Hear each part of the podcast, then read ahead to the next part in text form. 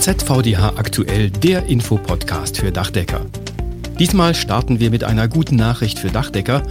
HBCD-belastete EPS-Dämmstoffe können auch weiterhin recycelt werden. Dann geht es um die Aktionswoche Gebäudegrün, die angesichts der Hitzewelle der vergangenen Wochen genau zum richtigen Zeitpunkt kommt. Und wir sprechen über ein Problem, das auch Dachdeckerbetriebe kennen. Der hoffnungsvoll eingestellte Azubi erscheint am ersten Arbeitstag einfach nicht. Dazu mehr in diesem Podcast. Und damit herzlich willkommen zu ZVDH aktuell. Ich bin Wolfgang Schmitz und schön, dass Sie auch dabei sind. Das ist eine gute Nachricht auch für Dachdecker. Die Recyclinganlage PS Loop hat doch eine Zukunft. Alte EPS-Dämmstoffe können auch weiterhin recycelt werden. Das bedeutet für Dachdecker, sie können Zeit und Geld sparen und ihre Nerven schonen. Die Anlage war erst vor gut einem Jahr in Betrieb gegangen, musste im März dieses Jahres Insolvenz anmelden und hat jetzt eine neue Betreibergesellschaft gefunden. Ich bin verbunden mit Serena Klein, Geschäftsführerin des Industrieverbandes Hartschaum. Aus ihren Reihen kommen die Unternehmen, die sich der Sache angenommen haben. Guten Tag, Frau Klein. Guten Tag, Herr Schmitz. Wir müssen zunächst mal eines klären. Wofür steht eigentlich PS Loop? Dieser englische Begriff, eine Abkürzung, äh, steht für die geschlossene Kreislaufwirtschaft.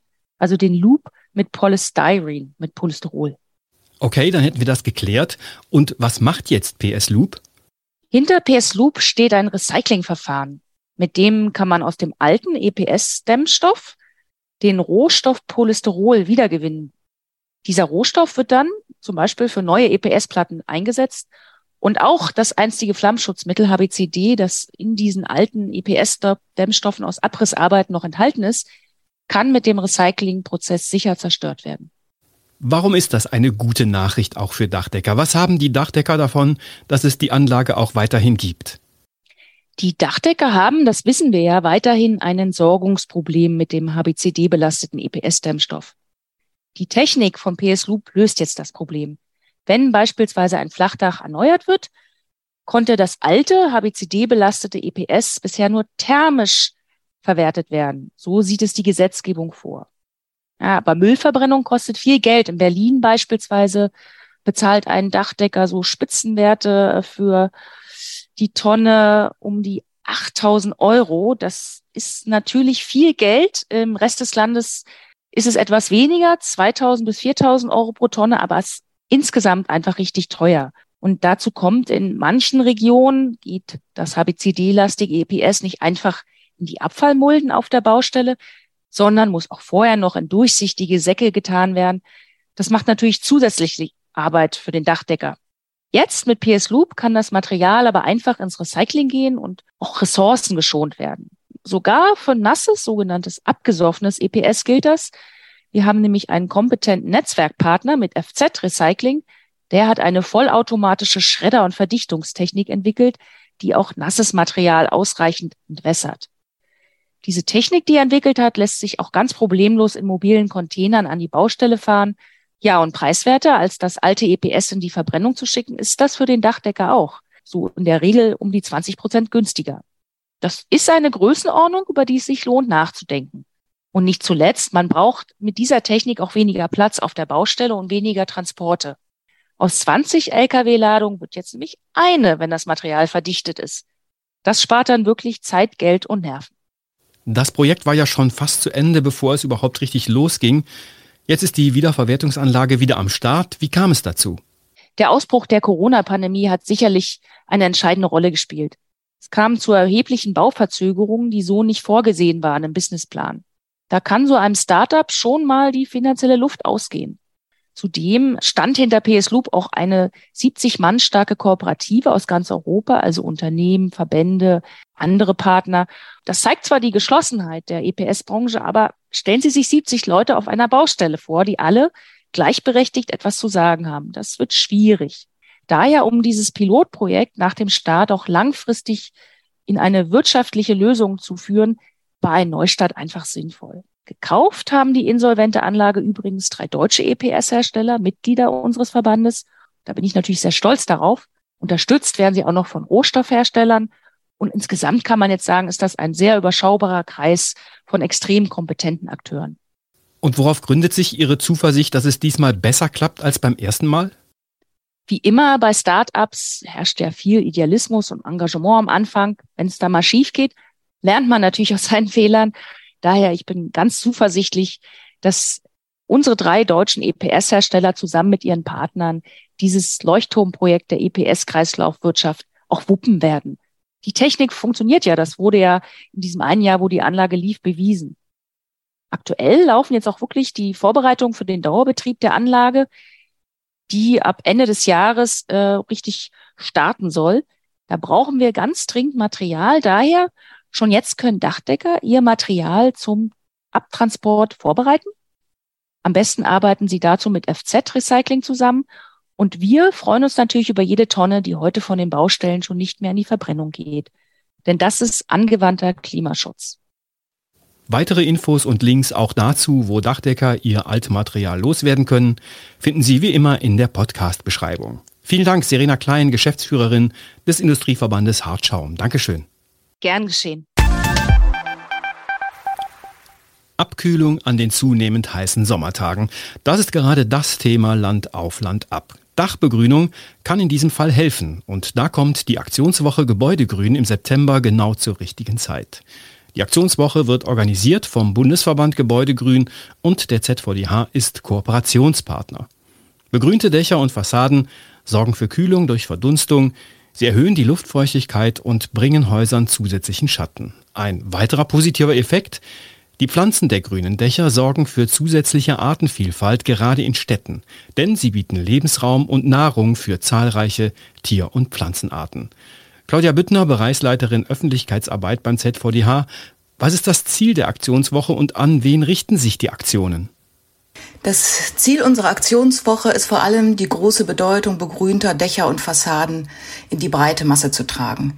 Wir wollen einfach darauf aufmerksam machen, wie wichtig es ist, gerade in Ballungsgebieten für mehr Grün zu sorgen.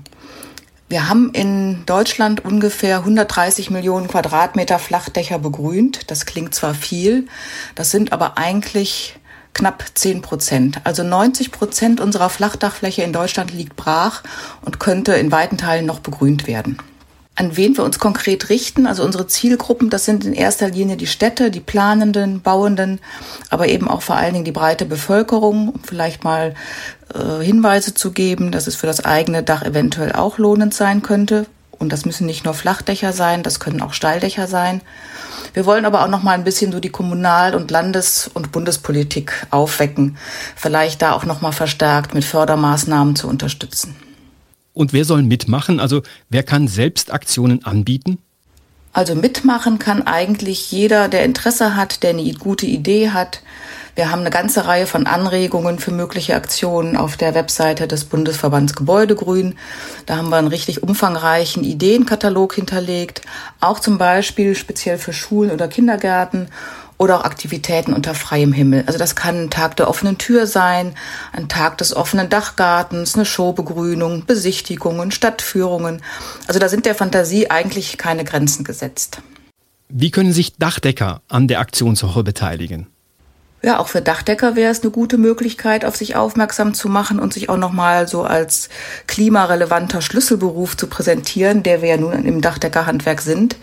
Sie könnten zum Beispiel, wenn Sie ein tolles Gründachprojekt haben, einen Tag der offenen Tür gestalten, Leute dazu einladen oder wenn Sie in Schulen äh, Klassen besuchen und Ihren Beruf vorstellen, auch nochmal das Thema Dach Gebäudebegrünung insgesamt vorstellen, darauf hinweisen, dass da das Dachdeckerhandwerk eben auch planend mit unterstützt. Also insofern gibt es auch da eine ganze Reihe von Möglichkeiten fürs Dachdeckerhandwerk mitzumachen. Wo gibt es Anregungen und Infomaterial, um sich aktiv in die Aktionswoche einzubringen? Anregungen und Infomaterial gibt es ganz umfangreich auf der Webseite des Bundesverbands Gebäudegrün. Da lohnt sich auf jeden Fall mal reinzuschauen. Da gibt es auch eine Übersichtskarte, wo schon einige Ideen und Projekte eingetragen sind. Da kann man sich vielleicht auch nochmal Anregungen holen. Vielen Dank, Claudia Büttner vom ZVDH. Die Aktion findet statt vom 19. bis 24. September und auch hier gilt die Links zu allen weiteren Infos in der Podcast-Beschreibung. Auch Dachdecker kennen das Phänomen. Der Ausbildungsvertrag ist besprochen und unterzeichnet, alles scheint in bester Ordnung und zum Einstellungstag erscheint der Lehrling dann plötzlich einfach nicht. Da das Ausbildungsjahr zu diesem Zeitpunkt gerade erst beginnt, ist es für Betriebe dann auch noch besonders schwierig, einen geeigneten Ersatz für den Auszubildenden zu finden. Mit arbeitsrechtlichen Mitteln ist da nicht viel zu bewirken und jemanden zu seinem Glück zwingen ist ohnehin eher keine gute Lösung. Der Situation vorbeugen, darum muss es gehen. Eine Studie des Ludwig-Fröhler-Instituts für Handwerkswissenschaften hat jetzt erstmals die Gründe für dieses Verhalten untersucht. Es wird in Fachkreisen übrigens als Ghosting bezeichnet. Den Auszubildenden gibt es also nur als Geistergestalt und eben leider nicht in echt. Das Problem Ghosting ist zwar im Vergleich zu regulären Auflösungen von Ausbildungsverträgen eher gering. 35 Prozent der Ausbildungsverträge werden vorzeitig aufgelöst, Zwei bis drei Prozent der Verträge durch unangemeldetes Ausbleiben. Allerdings zeigen die Analysen, dass knapp fünf Prozent der Unternehmen, die vom Ausbleiben betroffen sind, gleichzeitig zum ersten Mal ausbilden. Außerdem verlieren 40 Prozent der von Ghosting betroffenen Unternehmen dadurch ihren einzigen Auszubildenden.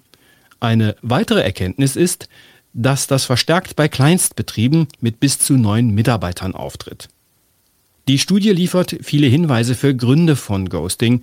Unter anderem zeigt sich, dass Ghosting mit einer höheren Wahrscheinlichkeit bei älteren Bewerbern mit keinem bzw. niedrigerem Schulabschluss sowie bei Bewerbern mit nicht deutscher Staatsbürgerschaft auftritt. Daraus ergibt sich die Empfehlung, eine eingehende Prüfung der Bewerbungsunterlagen, zum Beispiel mit Blick auf die besuchte Schulart, die schulischen Leistungen oder berufliche Zwischenstationen bei älteren Bewerbern ist unabdingbar. Ein intensives Kennenlernen über ein Praktikum im Vorfeld der Ausbildung wird außerdem empfohlen, da es nach Ghosting deutlich häufiger als bei regulären Vertragsauflösungen zu Berufswechseln innerhalb des Handwerks kommt, also ein anderes Handwerk erlernt wird. Das war ZVDH aktuell, der Infopodcast für Dachdecker, Ausgabe 23. August 2022. Dieser Podcast erscheint alle 14 Tage und zwar direkt auf dachdecker.de und überall dort, wo es Podcasts gibt. Gerne abonnieren und an Kolleginnen und Kollegen weitersagen. Feedback ist jederzeit herzlich willkommen und gerne gelesen. Schreiben Sie an podcast.dachdecker.de. Die Themen dieser Ausgabe hat Claudia Büttner zusammengestellt. Ich bin Wolfgang Schmitz. Ihnen eine gute Zeit.